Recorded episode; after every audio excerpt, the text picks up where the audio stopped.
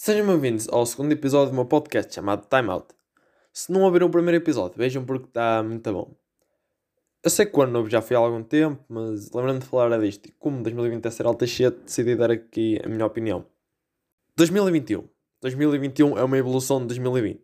2020 era tipo um Charmeleon do Pokémon que era tipo, uau, olha para ele, uma calda de fogo, ui que medo.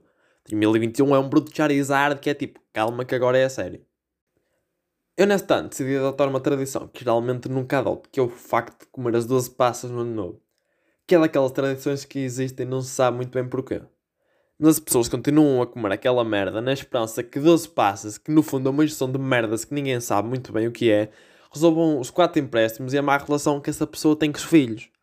Portanto, eu decidi mandar aquele tal lado para a goela, mal bateu meia-noite, que é a única forma de comer as passas, é engolir a vergonha toda de uma só vez e pedir realmente um bom ano em 2021 e que este bicho que anda a enconar a vida toda a gente fosse embora.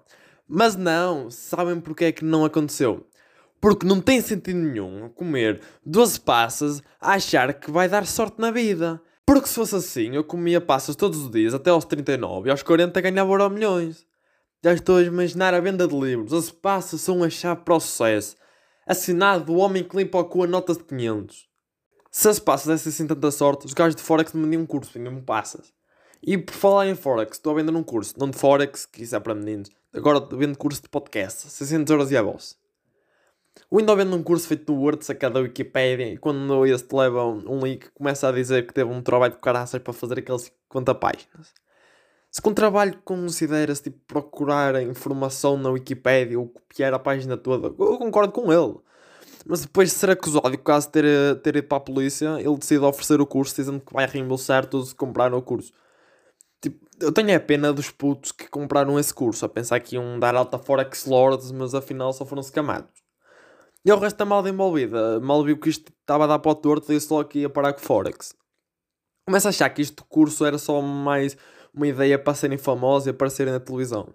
Já não bastava serem youtubers e streamers e ganhar pipas de massa, ainda faltava aparecer na televisão e invadir a mídia social toda a gente.